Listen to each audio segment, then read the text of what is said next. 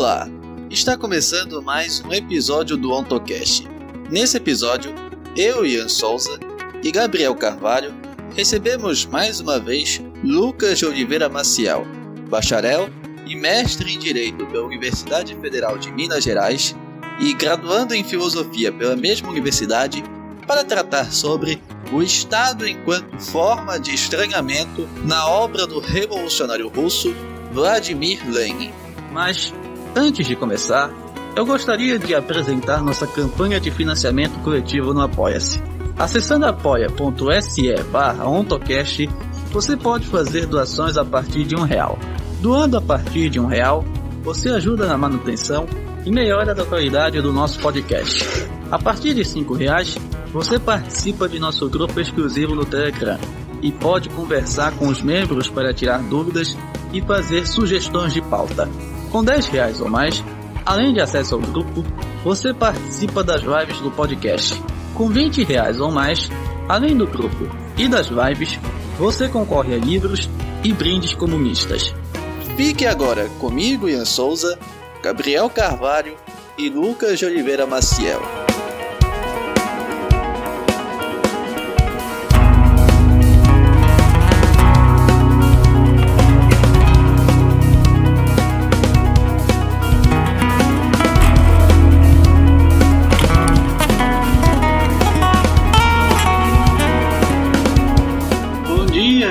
Tarde, boa noite aos ouvintes do OntoCast, o seu podcast de divulgação científica e filosófica à luz do marxismo. A quem não me conhece, para quem está ouvindo esse podcast pela primeira vez, eu me chamo Ian Souza, sou estudante de filosofia pela Universidade Federal do Pará, a UFPA, e meus interesses de pesquisa se concentram no estudo da ontologia de Marx e de Lukács, na determinação ontonegativa da politicidade dos dos textos de juventude, de maturidade de Marx, e para isso eu também venho estudando os textos do professor filósofo brasileiro José Chazin, e também meu interesse mais recente de pesquisa é a crítica do nacionalismo a partir de Marx e da Wendy Brown. E muito bem, ao meu lado hoje está o meu queridíssimo colega de tantos outros episódios, que é o Gabriel Carvalho. Aí eu gostaria que o Gabriel se apresentasse aos nossos ouvintes. Olá, queridos ouvintes, para quem está ouvindo o AutoCast pela primeira vez, eu sou Gabriel Carvalho, eu sou estudante de Ciências Sociais na Universidade Federal do Vale do São Francisco e eu pesquiso sobre segunda escravidão e antissemitismo.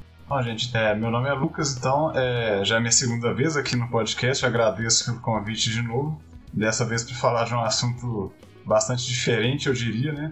Mas enfim, é, eu sou formado em Direito pela Universidade Federal de Minas Gerais, fiz mestrado também na Universidade Federal de Minas Gerais, fui orientado pelo professor Vitor Sartori e pesquisei a relação entre Estado e sociedade civil burguesa nas obras do Marx de 43 e 44.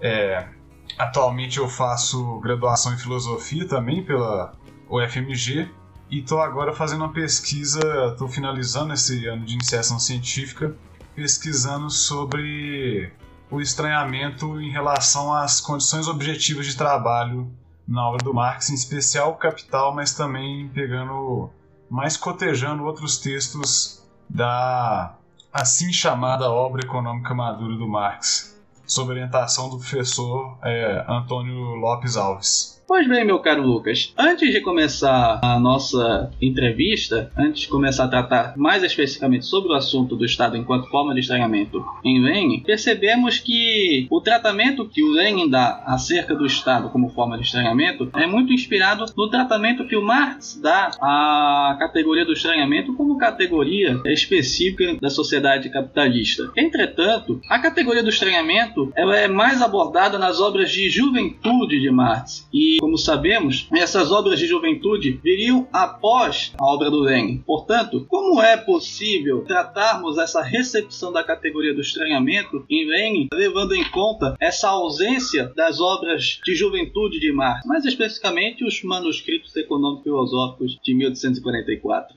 Bom, então, é, como você bem colocou, o estranhamento ele, é, ele aparece de forma mais explícita e talvez mais é, desenvolvida no, nos manuscritos econômico-filosóficos, uma obra que Marx redige em 1844, ele não publica e só vem à tona é, no século XX após a morte de Lenin.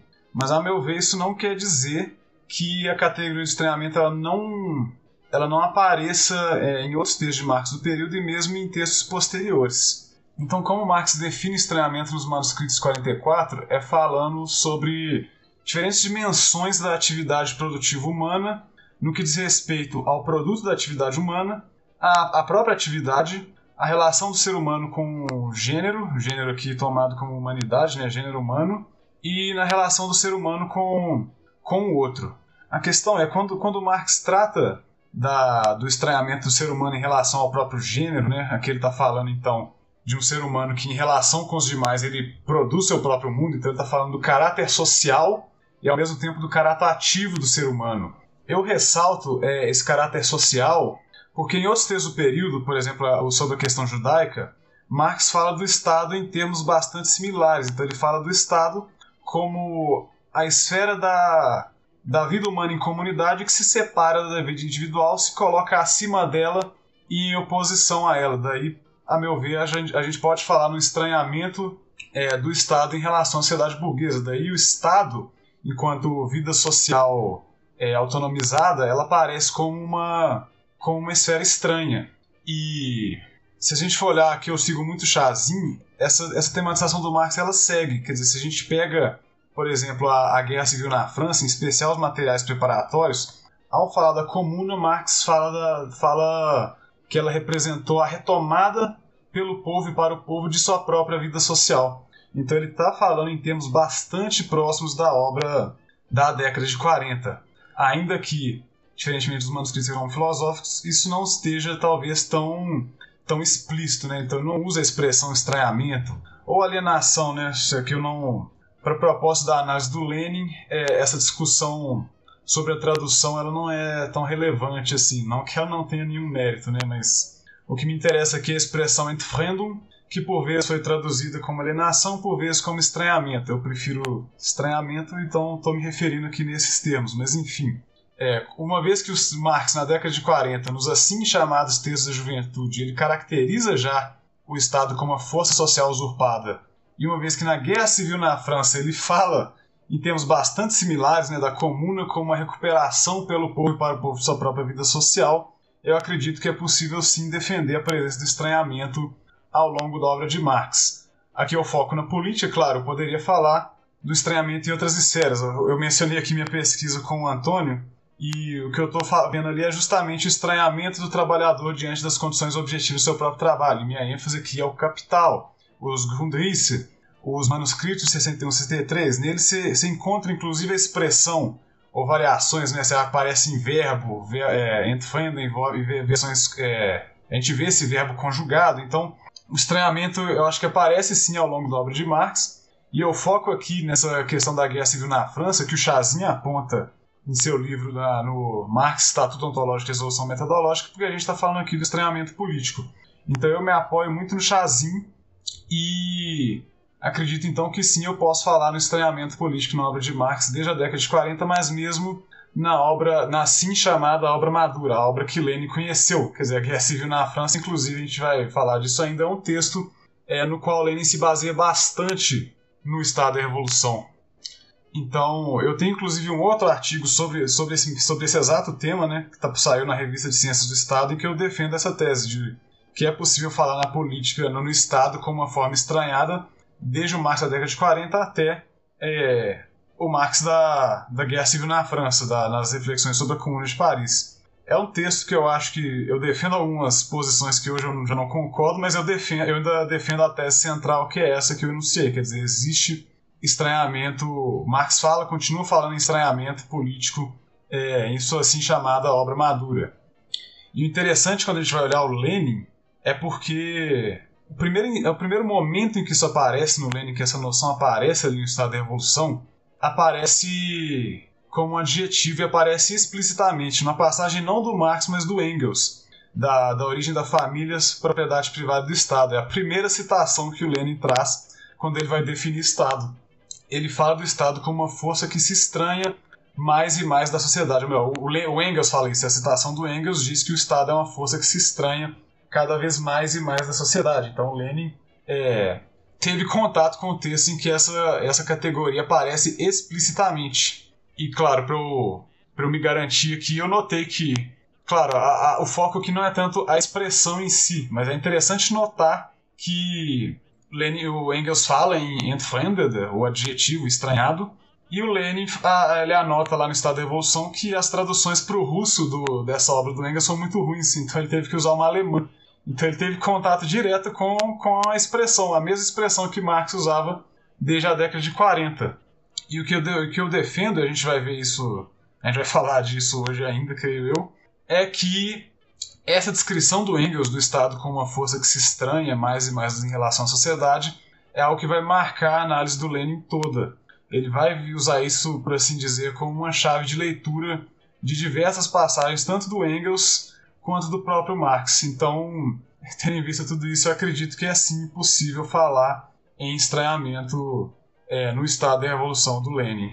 Então, Lucas, para a gente entrar mais diretamente no tema de hoje, eu queria te perguntar quais são os traços mais gerais da concepção de Estado de Lenin. Aí eu acho que daí a gente pode tratar mais profundamente da obra dele. Bom, então, o Estado da Revolução, é, o Lenin tenta lhe dá esses traços gerais do Estado já no primeiro capítulo, principalmente a partir da obra do Engels, é, a origem da família, da propriedade privada e do Estado. Agora é interessante notar o seguinte, né? Essa obra do Lenin, ela é uma obra de polêmica, então tanto que ele abre o livro falando disso, né, de como certas correntes que se dizem marxistas, elas tentam elas acabam deturpando Marx, né? Elas retiram de Marx o conteúdo revolucionário. Eu não vou dar tanto enfoque assim essa polêmica, não eu não faço isso no meu artigo que não é, é, não é meu não é meu objetivo, mas é interessante pelo menos ressaltar a existência dessa polêmica, porque ela marca a descrição que Lenin faz do Estado. Então Lenin está ali discutindo com certas correntes do marxismo, tanto russo quanto, quanto estrangeiro, em especial alemão, contra, contra concepções tanto russas quanto alemães, segundo a qual é, que, se, que reivindicavam Marx, o socialismo, o anticapitalismo, mas acreditavam, por um motivo ou por outro, que o marxismo era doutrina que não era contra o Estado, ou que não era a favor de uma revolução, que era a favor, na verdade, simplesmente de uma tomada pacífica do Estado, tal como ele se apresentava então, e que por meio de medidas governamentais a gente teria uma transição para o socialismo, uma transição para uma sociedade sem classes, a qual não exigiria a supressão do Estado. Então a gente está pensando principalmente nos socialistas revolucionários na Rússia e na social-democracia alemã, em especial o, o Karl Kautsky e o Edward Bernstein, que são nomes bastante importantes dessa tradição. Inclusive com o Kautsky e com o Bernstein, ele tem capítulos no Estado da Revolução dedicados exclusivamente a dialogar com eles. Mas enfim, são correntes que em outros momentos o Lenin chama de revisionistas justamente porque elas pegam os textos do Marx e e deformam. Nesse caso aqui a gente está falando é, da defesa, quer dizer, da, de uma contraposição à revolução e da defesa de uma transição, por assim dizer, governamental para uma sociedade sem classes sem, e sem que eu tenha que ter essa tomada revolucionária do Estado e nem sem, nem, e sem a supressão do Estado é, com o advento de uma sociedade sem classes. O Bernstein mesmo tem texto em que ele fala né, que por exemplo, a defesa que Marx faz da revolução no manifesto era um vestígio de blanquismo, ou no texto que o Lenin, que o Lenin inclusive discute no estado da revolução, Bernstein pega a passagem da Guerra Civil na França, na qual Marx diz né, que não basta se apropriar do Estado tal como ele se encontra e dele servir para seus próprios fins. Então ele interpreta isso como, na verdade, eu não posso fazer uma revolução. Né? Essa tomada do Estado seria uma revolução e Marx estaria falando contra a revolução. Então Lenin está discutindo aí com, com essa tradição e está se contrapondo a ela. Então, ele, quando ele vai, ele está se propondo então um retorno a Marx e Engels para ver o que, que Marx e Engels falaram sobre o Estado. E a partir disso que ele vai elencar alguns traços do Estado. Esses traços do Estado que ele elenca são é, principalmente para ele poder se contrapor à leitura que essa tradição, que essas, que essa, que essas vertentes faziam de, de Marx e Engels.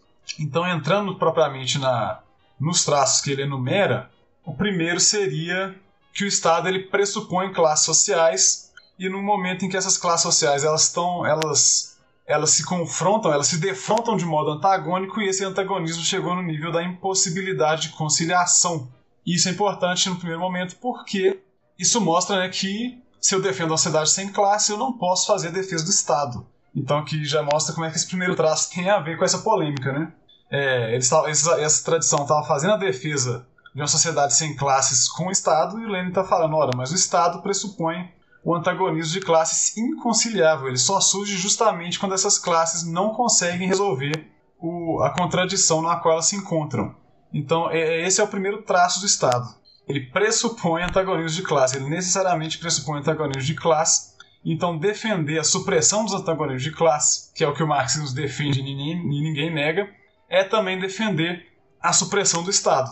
O segundo traço é o Estado ele é uma máquina de repressão de uma classe por outra. Então, o que o Lenin está falando? Eu tenho classes que estão num antagonismo inconciliável, o Estado aparece como uma máquina para que uma dessas classes, classe dominante, reprima a outra classe, a classe dominada. E claro, quando não diz respeito à sociedade capitalista, o que eu tenho é a classe burguesa que se vale do Estado para reprimir a classe proletária. Mas, acredito eu, é, Lenin, quando ele está falando desses traços mais gerais do Estado, ele não está falando simplesmente do Estado na sociedade capitalista, né? ele está tá dando uma definição mais geral de Estado, tanto que ele faz a partir de um texto do Engels que é mais um estudo histórico, né? que se diz a origem do, da família da propriedade privada do Estado. Então Lenin está falando que seja qual sociedade for, o Estado é uma máquina de opressão de uma classe por outra. E até esse momento, é, e, e é um, das, um dos focos do meu artigo, a gente ainda está dentro, na verdade, da, de uma leitura mais tradicional e eu diria até manualesca, é, não só da obra do Lenin, mas de como o, o, a concepção de Estado do marxismo ela é tomada como um todo. Né? Então, um dos textos que eu até menciono no meu artigo, o Bobbio tem um texto, o Norberto Bobbio tem um livro que chama Teoria, Teoria das Formas de Governo, agora eu esqueci o nome, o título exato, mas eu acho que é isso no qual ele, enfim, ele passa por vários filósofos, né, vai falando como é que eles entendem o governo, como é que eles distinguem formas de governo, quais formas de governo eles entendem como boas e como más. E quando ele chega no marxismo, ou melhor, ele chega em Marx. Eu, o capítulo deixa uma Marx, mas ele fala de Marx, Engels, Lenin, dá uma misturada lá.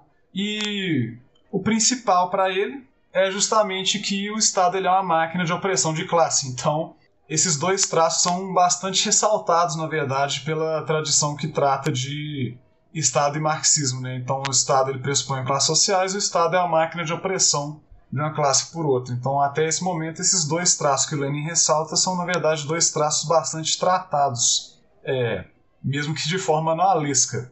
Agora, o Lenin traz esse terceiro, o terceiro traço que eu já adiantei na, na questão anterior, que é que o Estado ele é uma força que, ela, que ele cada vez ele se estranha cada vez mais e mais da sociedade. Então ele se coloca acima da sociedade oposta a ela. Isso está na passagem do Engels que ele traz da origem da família, da propriedade privada e do Estado.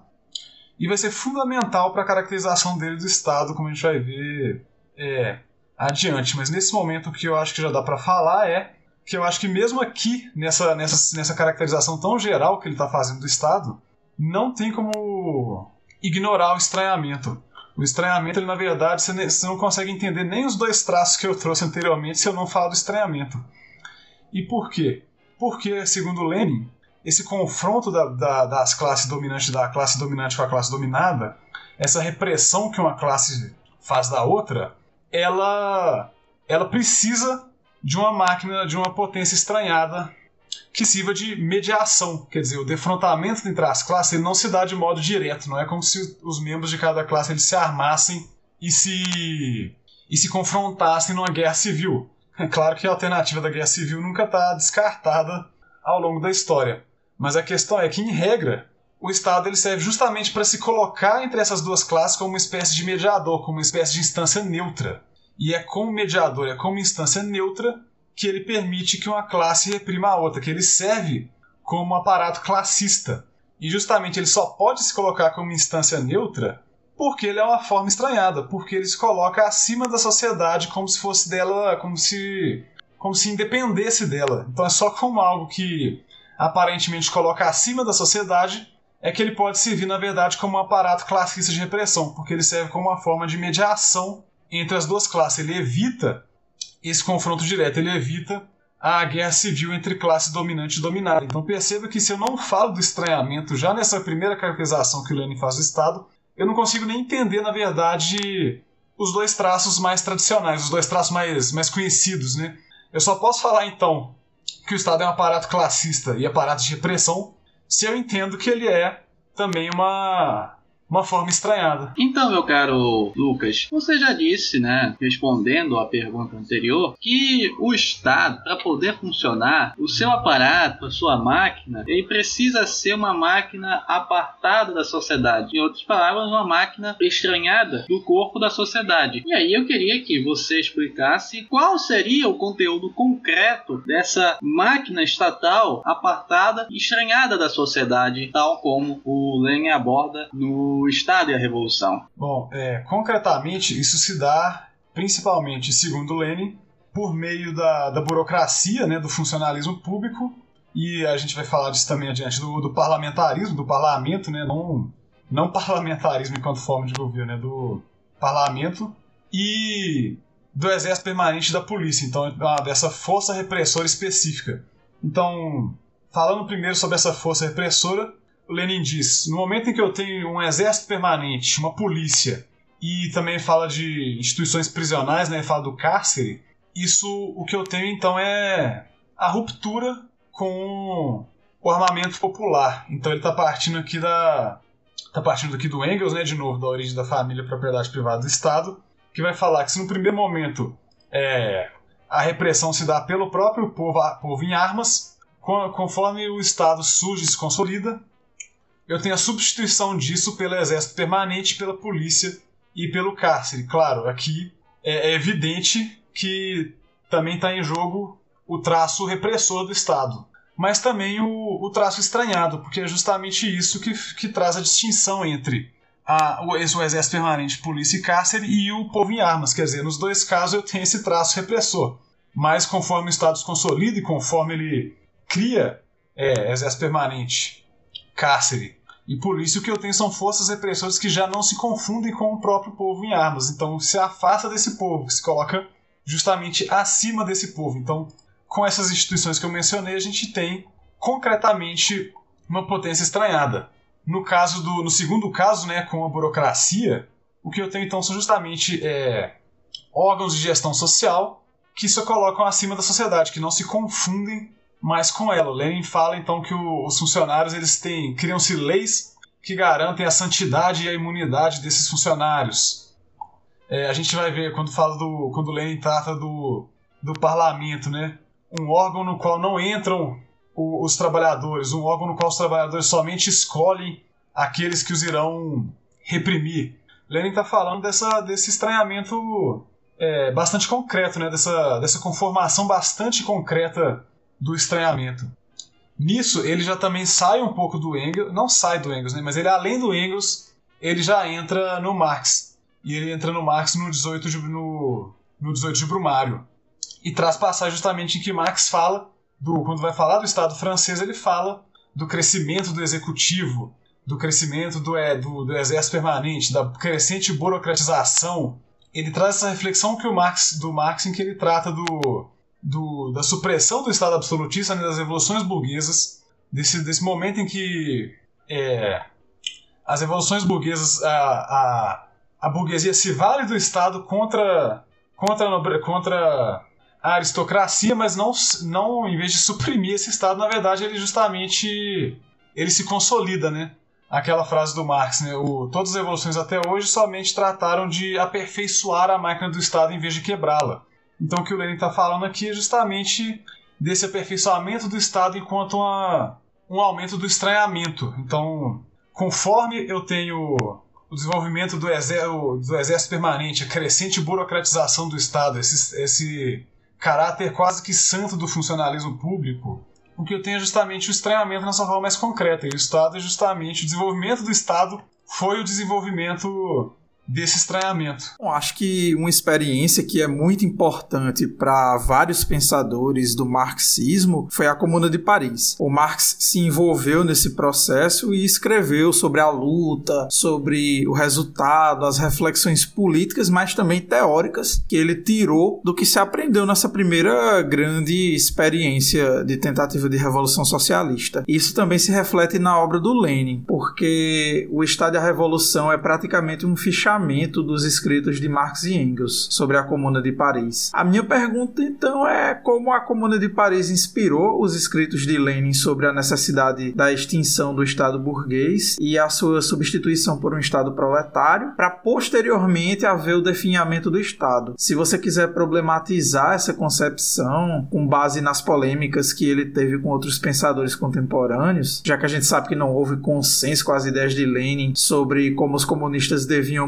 manejar o Estado, você também pode ficar à vontade para falar sobre isso. É bom, a Comuna de Paris, ela, ela, enfim, ela foi um evento grandioso, como você falou, né? Ela marcou, ela foi um evento marcante para o próprio Marx que escreveu a respeito e esse texto do Marx, né, a Guerra Civil na França, ele foi bastante importante para o Lenin na guerra, né, aqui como se falou no Estado da Revolução, é, a influência desse texto é, é bastante evidente e e é exatamente isso, né? O Lenin ele praticamente faz um fichamento, ele vai pegando. É, ele vai pegando ponto por ponto, assim, esquematizando as reflexões de Marx a respeito. Alguém pode, a gente poderia até se perguntar até que ponto ele não esquematiza demais, mas eu não.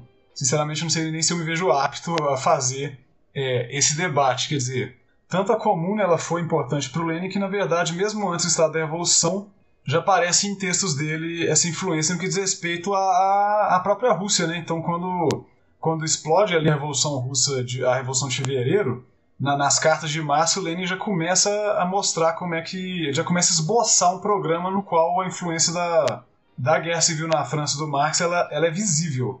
De, de cabeça, não me lembro se ela é explícita, mas ela, ela tá lá quando ele fala, por exemplo, no substituição do exército permanente por milícias proletárias. Então você já tem ali na, na nas cartas de março essa influência no que diz respeito da, das reflexões do Marx da Comuna que o Lenin pega para pensar os próprios caminhos da Revolução Russa. Quando ele fala as teses de Abril, quando ele escreve as teses de Abril, essa influência ela é explícita, inclusive. Né? Ele fala na formação de um Estado de tipo comuna.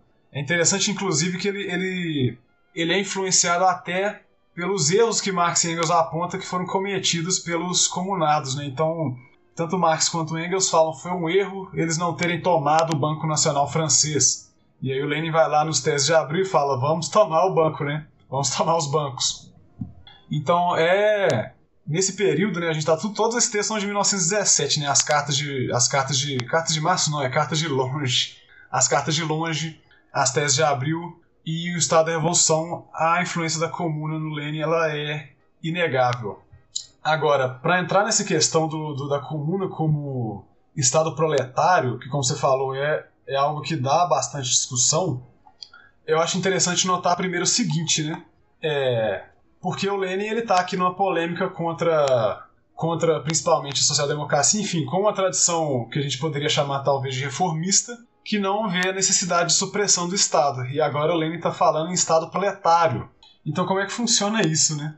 Mas o que o Lenin faz é, ele parte de uma passagem do Engels bastante famosa do Antiduin, no qual o Engels fala né, do, do, do definhamento. Né? Então diz o Estado não é abolido, mas ele definha e morre. E claro, ao mesmo tempo o Lenin ele não quer ele não quer que se conceba a ideia de que esse Estado então pode ser pode definhar por meio de reformas, né? Ele, por meios pacíficos, pacíficos e legais. Ele quer defender a tomada revolucionária desse Estado e ao mesmo tempo ele, tem que, ele quer defender que esse Estado ele precisa definhar e morrer. Então, quando ele pega essa passagem do Engels, ele nota duas coisas, né? Não só que o Estado ele definha e morre, que ele usa para se contrapor, quer dizer, o Engels usa para se contrapor ao anarquismo e o Lenin vai concordar com ele. Mas ali no início, é, Engels disse que quando o proletariado toma o Estado, esse na verdade é o último ato do Estado enquanto Estado, né? Então, e, e o Lenin vê isso para falar que na verdade o que acontece é o Estado quando quando da, quando da revolução o proletariado ele abole o Estado tal como ele existe e ele ergue um outro em seu lugar. Quer dizer, eu vejo justamente como uma contraposição ao as posições social-democratas, segundo a qual eu poderia, na verdade, ter uma tomada pacífica do Estado e uma espécie de transição é, por meio de medidas governamentais, medidas administrativas. O Lenin está falando assim, quando o Engels está falando aqui de que o Estado ele é suprimido enquanto Estado, mas ao mesmo tempo ele define e morre, o que está acontecendo é que o, o, Estado que é suprimido é o Estado burguês, ele é substituído pelo Estado proletário, que é um Estado distinto. Ele vai falar que é um Estado de novo tipo. Então eu não simplesmente tomo o Estado tal como ele se apresenta, eu o suprimo e crio uma máquina distinta mais adequada ao proletariado. Mas essa máquina ela tem que definhar e morrer, porque senão eu não tenho, eu não, é, porque o Lenin não vai romper com a posição de que o Estado deve ser suprimido. O Estado deve ser suprimido, mas ele é suprimido desse modo, né? Ele se torna supérfluo. Ele define e morre. Mas o Estado que define e morre não é o Estado burguês. O Estado burguês ele é imediatamente suprimido e substituído por um Estado de novo tipo, Estado proletário. Esse sim define e morre. Então o que a gente tem é, é o Estado ele não é tomado então pela via pacífica, né? Ele não é a transição não é uma espécie de transição reformista e ao mesmo tempo essa transição resulta na supressão do Estado. Então, né, como o Lenin tinha falado, o Estado pressupõe as classes sociais, se eu quero suprimir as classes sociais, eu preciso suprimir o Estado. E a comuna vai ser bastante importante aqui, porque ela é justamente o que o, o Lenin cita aqui a passagem do Marx, né? É a forma, enfim, encontrada para levar a cabo a emancipação econômica do trabalho. Então ela é a forma, enfim, encontrada, ela é a forma que nos diz pelo que eu substituo o Estado burguês, porque eu tenho que suprimir de imediato o Estado burguês, mas se eu vou suprimir de imediato o Estado burguês, ele precisa ser substituído por alguma coisa. E segundo o Lênin, o que a Comuna nos mostrou foi justamente pelo que eu devo substituir esse Estado. Então o Estado burguês, ou o Estado tal como o Lênin tinha caracterizado, é, como a gente viu, um aparato classista, um aparato de repressão de classe e uma forma estranhada. E essa forma estranhada se coloca justamente na forma da burocracia, né, do, do privilégio do funcionalismo público e das forças de repressão que se encontram separadas do próprio povo. Né? Então, do exército permanente, da polícia e do cárcere. Interessante notar como é que a comuna se contrapõe a isso. E de novo eu, eu acho fundamental aqui a noção do estranhamento. O que, o Lenin vai falar? O Lenin vai falar que o que a comuna faz é ela justamente ela extingue o privilégio do funcionalismo. Como que ela faz isso? Ela torna os cargos amplamente elegíveis, né? Então todos os cargos são tão abertos para eleição por meio de sufrágio universal e os salários são salários de operários. Então, é, o, o, o, funcionário público, o representante, ele na verdade está vivendo na verdade no mesmo nível de seus eleitores. Né? Tá vivendo, ele é um trabalhador como os outros, mas que é eleito para atuar é, como representante da comuna. O exército permanente ele é suprimido e substituído pelos trabalhadores armados. E a polícia ela se torna é, que eu saiba, ela não é suprimida, mas ela é subordinada diretamente à comuna. Algo que a gente vai retomar mais à frente, né? O, o que eu vou falar a seguir, a gente vai retomar. É, a comuna não é um parlamento, né? Ela é um órgão de trabalho, então o, os legisladores, eles na verdade, eles são responsáveis diante daquele que os elegeram. Eles têm que, digamos assim, eles têm que mostrar serviço, senão justamente os mandatos deles podem ser revogados. Então, outro traço, os mandatos podem ser revogados a qualquer tempo. Então o Lenin está mostrando como é que a comuna ela se contrapõe é, a todos esses traços que caracterizam o Estado enquanto esfera estranhada. E qual que é a importância disso? A meu ver, a importância disso é porque é que é justamente isso que dá a distinção entre Estado burguês e, e Estado proletário. E por quê? Porque segundo Lenin, a comuna ela mantém os outros dois traços, quer dizer, ela tá o, o Estado proletário, a gente viu ele tá na verdade num período transitório entre o Estado burguês e o advento de uma sociedade sem classe. Ele é o Estado que define e morre. Então ele retém traços da sociedade da sociedade que a gente quer suprimir. Então ele, ele justamente então ele mantém classes sociais. Ainda existem classes sociais no momento em que se ergue o Estado proletário. Só que se o Estado burguês ele era a dominação da burguesia sobre o proletariado, o Estado proletário é o inverso. Agora a, o proletariado se ergue como classe dominante e ele segue como classe dominante justamente para é, quebrar a resistência burguesa, então justamente para reprimir a burguesia. Então o que eu estou querendo falar com isso? O que eu estou querendo dizer com isso? A gente viu que dois dos traços do Estado, dos traços mais gerais do Estado, são que ele pressupõe classes sociais e um antagonismo inconciliável e também que ele é uma máquina de repressão de uma classe por outra. Ora, mas a comuna, ela mantém esses dois traços. Quer dizer, ela continua pressupondo antagonismo de classe e ela continua sendo uma máquina de opressão de uma classe é, de uma classe por outra. Só que ao mesmo tempo o Lenin é bastante claro em falar que o que a gente está fazendo é erguer um estado de novo tipo. É uma exigência dessa polêmica dele contra é, contra o que ele vai chamar de revisionismo, né? Então eu não estou simplesmente tomando o Estado tal como ele se encontrava e fazendo uma transição para uma sociedade sem classes pela via pacífica e legal, por medidas administrativas. Eu estou, na verdade, construindo uma máquina nova, eu estou construindo um Estado de novo tipo.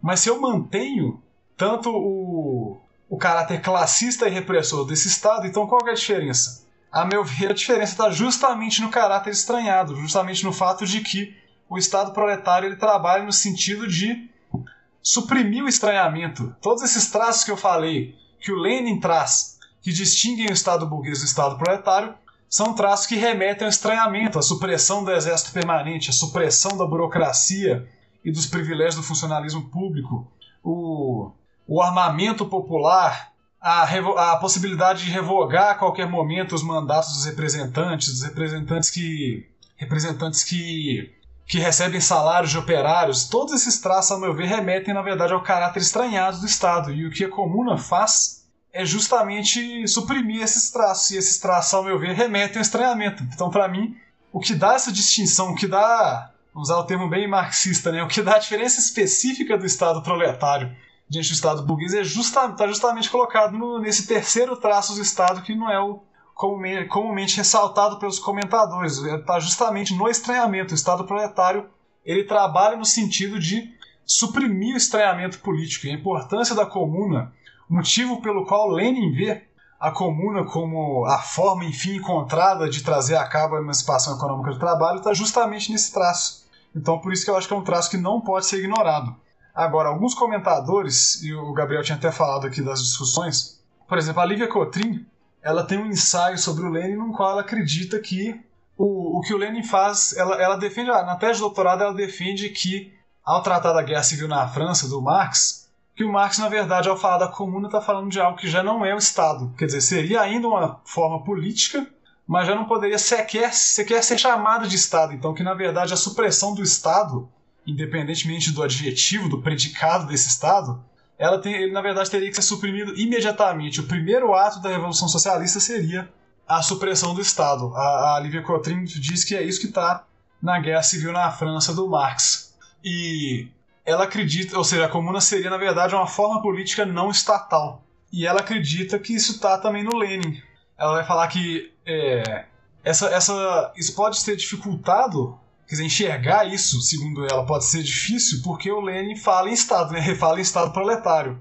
Mas ela acredita que, na verdade, ele está seguindo a linha do Marx, né? A comuna já não pode ser chamada de Estado. O primeiro ato da Revolução Socialista seria a supressão do Estado. E que a defesa que o Lenin faz da comuna não é, na verdade, a defesa de um Estado, né? Que seria, que seria algo de natureza distinta. Por mais que o Lenin fale em Estado proletário, Estado de tipo comuna. E eu, eu vou ter que concordar com ela, pelo menos no ponto de que a linguagem do Lenin, ela. O Lenin, por vezes, usa expressões que, eu, que dão ensejo a essa interpretação da Lívia Cotrim. Então, tem passagens no Estado da Evolução que o Lenin fala da comuna como já não é o Estado propriamente dito. Quer dizer, se já não é o Estado propriamente dito, então, de fato, é, o, prime o que a Revolução Socialista fez foi, como primeiro ato, a dissolução do Estado e ela substitui o Estado por algo que já não pode ser realmente chamado de Estado. Agora, se eu puder me posicionar, eu diria que é, o Lenin não é tão assertivo quanto a isso, creio eu. Eu não consigo, na verdade, dar uma, uma resposta tão firme quanto a da Lívia Cotrim, porque por mais que a gente ache essas passagens que dizem que o o, já não é o Estado propriamente dito, por outro lado, ele não abdica dessa expressão, né? então ele continua falando do Estado proletário. Por mais que por vezes ele diga é um quase-Estado, mas é o Estado proletário, o Estado de tipo comuna. E como a gente está vendo aqui, ele, ele, ele caracteriza, ele dá esses três traços do Estado, né? um aparato classista, um aparato repressor e um aparato estranhado. A comuna ela rompe com o caráter estranhado do Estado, mas ela mantém os outros dois. Isso o Lenin é bastante claro, que a comuna pressupõe classes sociais, as mesmas da sociedade capitalista, né, a burguesia e o proletariado, mas ela inverte a relação. Né? Então, se antes, no que diz respeito à repressão, era a burguesia que reprimia o proletariado, agora a gente tem o inverso. Então, esses dois traços eles estão bastante vivos ainda, segundo Lenin, no Estado proletário, na Comuna de Paris, por mais que é, o caráter estranhado tenha sido, tenha sido rompido. Continuando com a entrevista, eu queria que você falasse um pouco mais sobre como o Lenin articula a crítica do parlamentarismo enquanto expressão do estranhamento do Estado. Você já até citou em um certo momento da entrevista que o parlamentarismo é uma expressão de estranhamento do Estado, e agora que eu queria que você falasse um pouco melhor sobre isso, além de tratar também sobre a relação entre a democracia proletária e a ditadura ditadura do proletariado como a antítese do parlamentarismo, enquanto expressão clara do estranhamento do Estado. Bom, começando pela questão da democracia proletária e ditadura do proletariado, ela, ela tem relação direta com o que a gente estava tratando agora, né, com a relação entre Estado burguês e Estado proletário. E basicamente elas são dois lados da mesma moeda, mas é interessante que elas ressaltam, na verdade, dois traços distintos do Estado proletário. Então as, os, as duas têm relação direta com o Estado proletário e ressaltam suas diferentes dimensões. Creio eu, quando, quando Lenin fala da ditadura do proletariado, ele está falando da, da dimensão repressora. E ele parte diretamente de Marx e Engels, ele parte do Manifesto Comunista, na, na passagem que Marx fala da elevação do proletariado à classe dominante. Agora, eu acho interessante notar aqui que no Manifesto Comunista Marx não usa, Marx e Engels não usam a expressão ditadura do proletariado. A primeira vez tem um, tem um livro bastante interessante sobre isso de um, de um marxista estadunidense chamado Hal Draper, que vai ele vai na verdade é, ele vai ele vai elencar todos os momentos em que Marx e Engels usam a expressão ditadura do proletariado. E a primeira vez que, que, que Marx usa é em 1850 naquele conjunto de textos que hoje a gente conhece como luta de classe na França o manifesto é de 1848, então é um texto em que Marx ainda não, não tinha empregado essa expressão. Mas o que o Lenin faz é pegar essa passagem que Marx, fala, Marx e Engels falam da elevação do proletariado à classe dominante e falar isso expressa a noção de ditadura do proletariado. Eu vou até abrir um outro parênteses aqui, de novo sobre o Draper, ele vai inclusive criticar essa leitura do Lenin da noção de ditadura do proletariado. Ele acha que ela não diz respeito em Marx e Engels a dimensão repressora do Estado. Ele acha que ela não tem nada a ver com forma de Estado, forma de governo. Ele, ele, a tese dele é que Marx e Engels simplesmente, quando eles usam essa expressão, eles estão simplesmente fazendo uma, uma referência genérica à noção de conquista do poder político pela classe trabalhadora, que o Draper, na, assim como Lenin, também chama de Estado proletário. Então, segundo Draper, quando Marx e Engels falam em ditadura do proletariado, eles estão fazendo simplesmente uma referência genérica à noção de Estado proletário, a um, a um Estado que foi tomado pela classe trabalhadora é, numa revolução socialista. E por isso ele acha que o Lenin está errado, porque o Lenin está tá aqui é, associando a noção de ditadura proletária a um traço específico do Estado proletário que seria a dimensão repressora. Então, para o Lenin, a ditadura se exerce do, sobre a burguesia. Quer dizer, a gente viu, né, o Estado proletário ele inverte a relação do Estado burguês, em que a burguesia oprime o proletariado, agora o proletariado que exerce os meios de, de repressão sobre a burguesia. E a ditadura do proletariado é simplesmente expressão desse traço do Estado proletário, do Estado do traço repressor que o Estado proletário mantém. E a democracia proletária vai ser, na verdade, o outro lado da moeda, né? Porque se, se por um lado o proletariado ele, ele age ditatorialmente sobre a burguesia, entre ele mesmo, ele age democraticamente. Então a gente tem, na verdade, uma democracia para o proletariado. Então uma inversão, de novo, é uma inversão do Estado burguês. O Estado burguês era a democracia para a classe capitalista e a ditadura sobre o proletariado. Agora o Estado proletariado é a ditadura sobre a burguesia e a democracia para o proletariado. E, ao meu ver, de novo, a noção de estranhamento vai ser bastante importante. E aqui a gente entra nessa questão do parlamento, porque essa democracia no, no que diz respeito ao Estado burguês, ela se coloca principalmente na forma do parlamento. Só que o parlamento, segundo Lenin, é uma forma estranhada. Por quê? Porque justamente ela afasta os trabalhadores de si. Primeiro, ela, ela, é simplesmente um meio por meio do qual os trabalhadores es escolhem seu próprio algoz, né? Então, é o meio por meio do qual o, os trabalhadores escolhem quem os vai reprimir, de volta à dimensão repressora. Mas, ao mesmo tempo, o parlamento ele, ele impede, na verdade, a entrada de trabalhadores. Ele, ele, ele dificulta a entrada de trabalhadores dentro de si. Né? Os trabalhadores não entram no parlamento, eles não governam de fato. Quem manda é sempre a burguesia. O Lenin até fala é, entra em tópicos que vão além do parlamento. Ele fala, na prática, o direito de reunião na sociedade capitalista ele é restrito, né? ele, ele coloca entre aspas lá, os, os, os edifícios públicos não são para maltrapilhos, né? então eles têm essas... É garantido o direito de reunião, mas se os trabalhadores se querem se reunir, eles não podem porque eles têm seu acesso negado. A mídia também, ele vai falar, é controlada pela burguesia. Então, na verdade, eu tenho uma série de instâncias de exercício do poder que estão, na verdade, barrados aos trabalhadores. Então, ao meu ver, isso ressalta a, não só a dimensão repressora, né, quando eu escolho quem vai me reprimir, mas também a dimensão estranhada, porque a própria, a própria as esferas de gestão da vida em comunidade, de gestão social, elas estão, na verdade, barradas a, a uma parcela da população. E o parlamento é justamente uma delas. O parlamento ele não é uma esfera na qual, digamos assim, o proletariado ele ele tá lá aos bandos, ele tá lá confortável. Na verdade, é uma esfera bastante de, de difícil acesso ao proletariado. E não só isso, ele vai falar o. É, vai falar que o parlamento é, na verdade, um órgão de tagarelice. Ele vai falar que é um órgão que não se trabalha, só se discute e não se age. O que é para falar justamente que ele é uma esfera, digamos, vazia. Que o exercício real do poder nem, nem, nem mesmo está ali.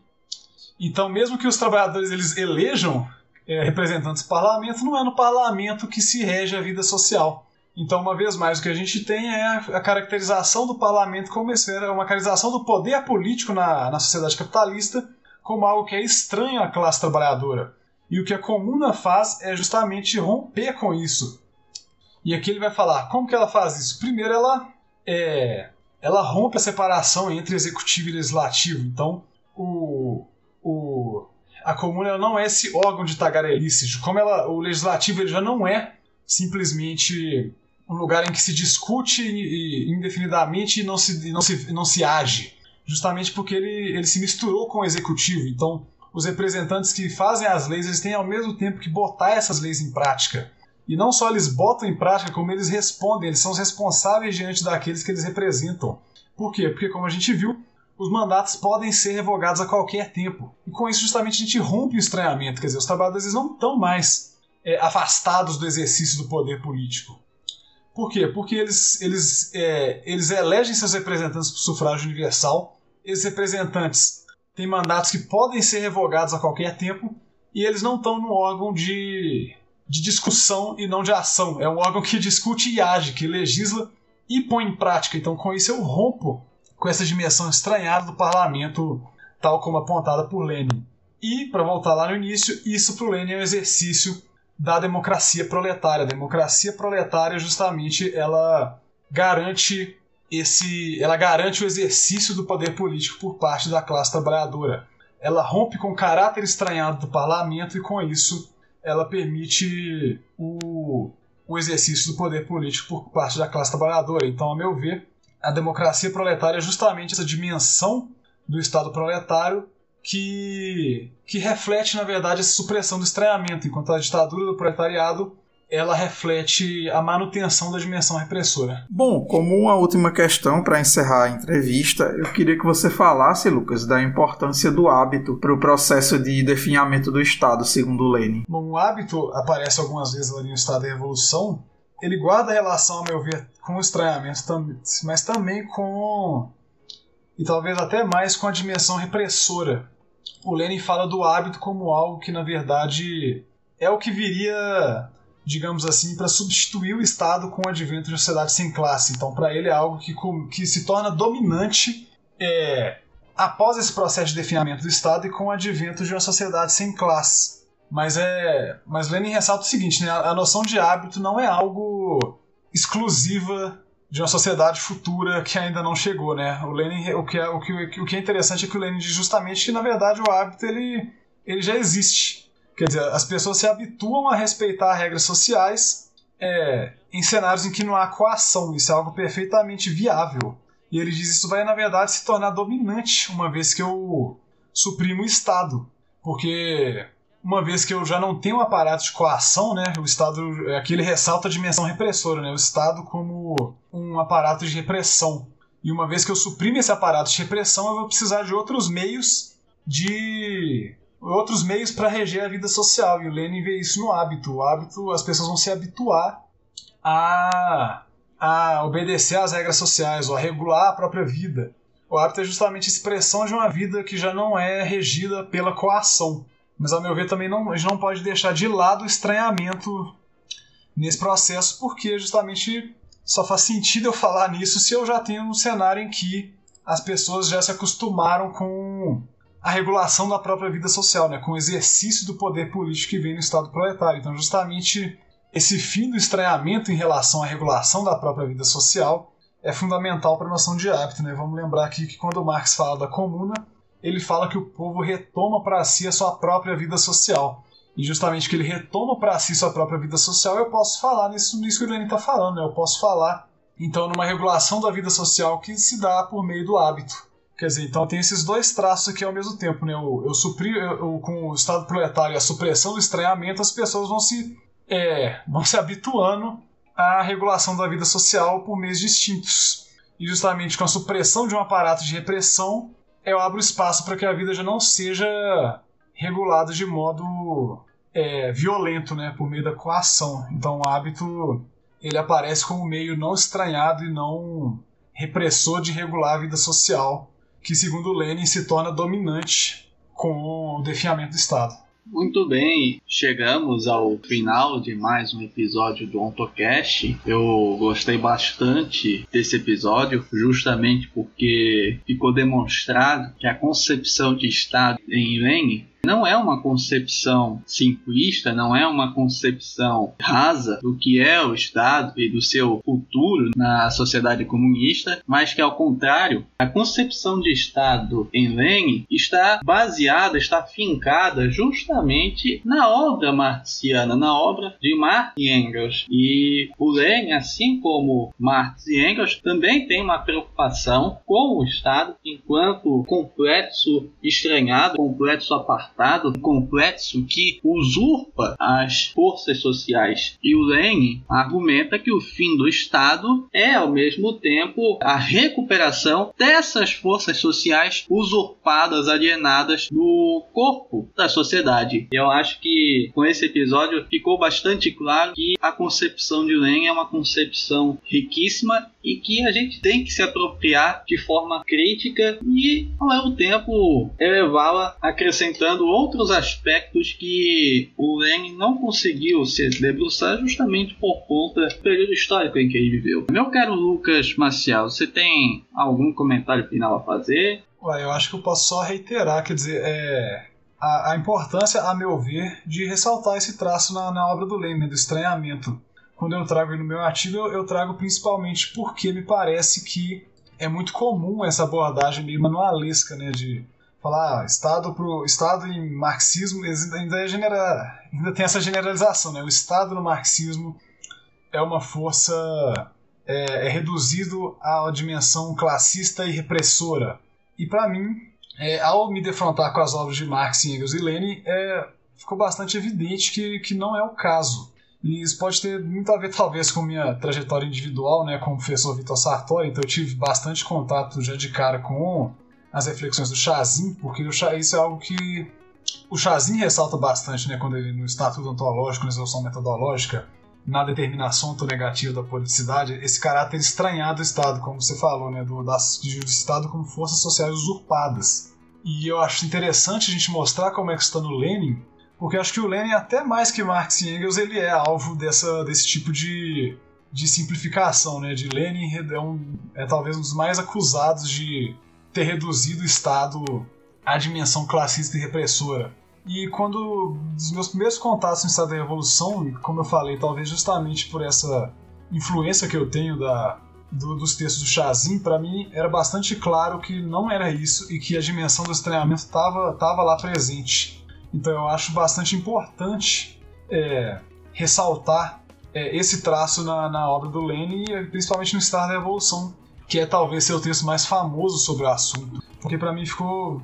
Eu tô, fiquei cada vez mais convencido de que se, se, isso não fosse ressaltado, na verdade seria se que é possível entender o próprio livro, né? Como aquilo que eu, falo, que eu, que eu trouxe aqui hoje, né? Eu não entendo sequer a diferença entre o Estado burguês e o Estado proletário se eu não, fa se eu não trato do estranhamento. Porque se eu não trato disso, eu acabo recaindo, na verdade, na posição que o Lenin está criticando, né? Que os proletariados simplesmente tomam o Estado tal como ele já está colocado na sociedade capitalista e pronto, a transição socialista se dá a partir desse Estado. E, toda a polêmica do Lenin está centrada em que não, ele está querendo discordar dessa posição.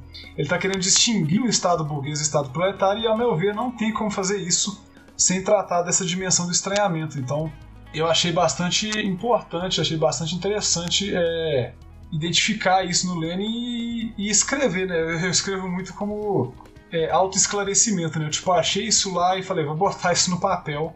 E porque o que eu acho de, o que você acha de manual falando, reduzindo a questão do Estado no marxismo à dimensão classista e opressora é, é enfim, acha bastante, né? Então, é, eu agradeço, então, inclusive, aqui ao, ao pessoal do Antocast por ter a oportunidade de falar sobre isso aqui. Eu acho que é um tema é, bastante importante pelos motivos aqui ressaltados, e é isso. Bom, eu quero fazer alguns comentários e eu achei essa discussão importante porque a gente vê um movimento hoje, um retrocesso, na minha opinião, no campo marxista, na compreensão sobre o Estado, sobre a natureza da sociedade de classes e, sobretudo, da política. Um movimento em direção a uma hipostasia da política, de tornar a política, que é uma esfera de alienação, em algo quase que insuperável. Eu penso que a melhor crítica contra isso vem do campo da crítica do valor. Eu cheguei até a discutir isso com o Ian por causa de um artigo do Postone, onde o Postone critica o Lucati, o jovem Lucati, do História e Consciência de Classe, porque ele vê que a perspectiva do Lucati ali tinha a ver com um certo subjetivismo, né, baseado ali numa consciência proletária, uma perspectiva proletária, né, e essa visão subjetivista, ela não rompe com a alienação do trabalho. Ele aponta que a gente tem que ir além desse subjetivismo, porque dentro do nosso campo se tem muito um hábito de reduzir tudo a uma questão de trazer a consciência de classe, como se simplesmente mudar a perspectiva alienada pela ideologia burguesa para uma visão de mundo do ponto de vista do trabalho, entre aspas, se isso bastasse para manejar a ideologia, a consciência das massas dominadas, ignorando que tem algo ali na lógica do capital, enquanto sujeito automático do processo histórico, como Marx fala nos Grundrisse, que está acima da vontade da burguesia, inclusive, que está no metabolismo do capital, que produz o estranhamento, inclusive na consciência da burguesia. Eu falei recentemente sobre isso nas minhas redes, né? O capital, ele não é uma conspiração de uma elite que, domina toda a sociedade, ela é uma forma de metabolismo social. Nem tudo nele são forças movidas conscientemente. E isso serve também para a política, para o Estado, para a sociedade de classes, para a dominação abstrata do capital. É isso que resume esse metabolismo. Isso está além né, da vontade até das classes dominantes. Por isso que é importante a gente compreender a natureza do Estado, porque ele não é só uma ferramenta de dominação burguesa ela é um produto, a política é um produto né, da sociedade mediada pelo trabalho alienado e o Estado é um produto político dessa sociedade de classes. E então o Estado, na sua forma mais consolidada, né, ela só, só se consolida de fato no capitalismo, a meu ver. Então é perfeitamente compreensível né, que a gente pense que só é possível superar o Estado, superar a política justamente nesse momento em que a gente busca superar o capital, o metabolismo do capital. Então eu agradeço muito ao Lucas por bater esse papo com a gente aqui hoje. Eu penso que ele casou muito bem com os episódios que a gente fez sobre ontonegatividade da política, sobre as questões do definhamento do Estado, etc. E acho que isso contribui muito com a ideia que a gente traz aqui de refinar mais a compreensão sobre a natureza do Estado e da política no meio marxista. Então agradeço por você ter topado o nosso convite. É isso, meus amigos. Estamos chegando ao final de mais um episódio do Ontocast. E antes de encerrar, só queria ressaltar mesmo que o Gabriel e o Lucas já é bem ressaltaram, que nossas esperanças não podem ficar restritas a essa democracia, a, a, defesa dessa democracia cada vez mais decadente, cada vez mais subjugada à ordem do capital. O que devemos fazer é construir um movimento que supere a própria democracia enquanto forma de expressão da sociedade do capital e construir uma nova sociedade onde as relações sociais sejam autênticas, não estejam mais subordinadas a essa lógica do estranhamento da sociedade do capital. Portanto, agradeço a você, meu caro ouvinte, por ter chegado conosco até o final e espero que esse episódio tenha contribuído de alguma forma para os seus estudos, para a sua militância política. Portanto, até o próximo episódio. Até o próximo OntoCast.